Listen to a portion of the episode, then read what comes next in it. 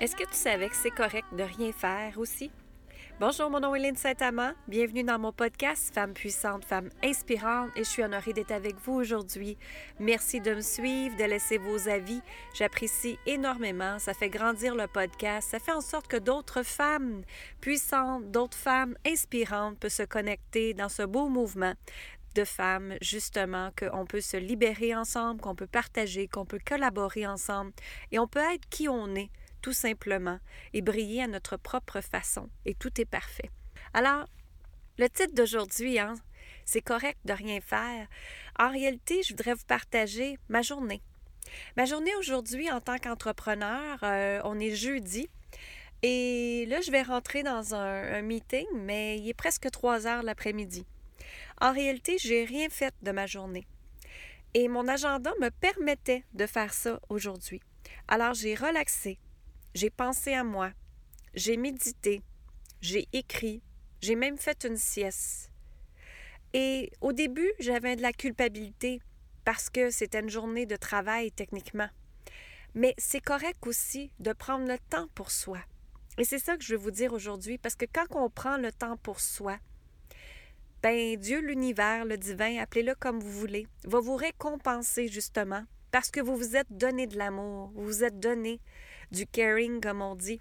Et ça le fait en sorte que maintenant, vous pouvez avancer plus vite et encore plus profondément, justement, parce que vous vous êtes respecté.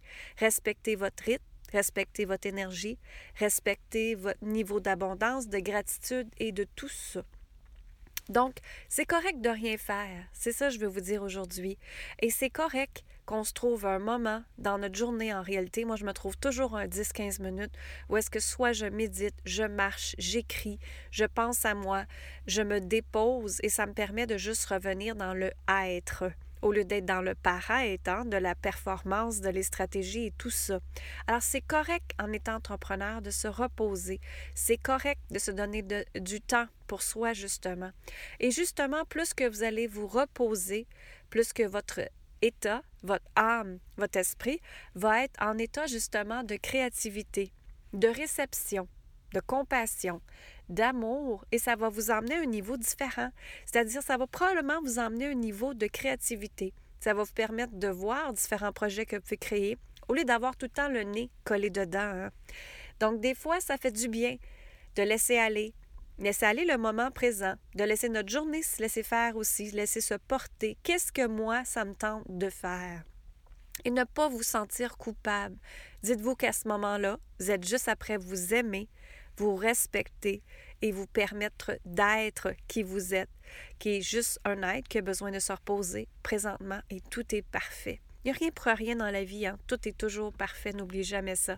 Alors, c'est mon petit épisode d'aujourd'hui. C'est tout ce que j'avais à vous dire. Je vous envoie de l'amour et j'espère vous voir euh, sur mon site linsaintamant.com. Allez voir mes nouvelles offres. J'ai plusieurs sortes de coaching et j'ai également la sororité de femmes de cœur euh, qui est absolument extraordinaire, qu'on libère la déesse en toi. On est tous des déesses.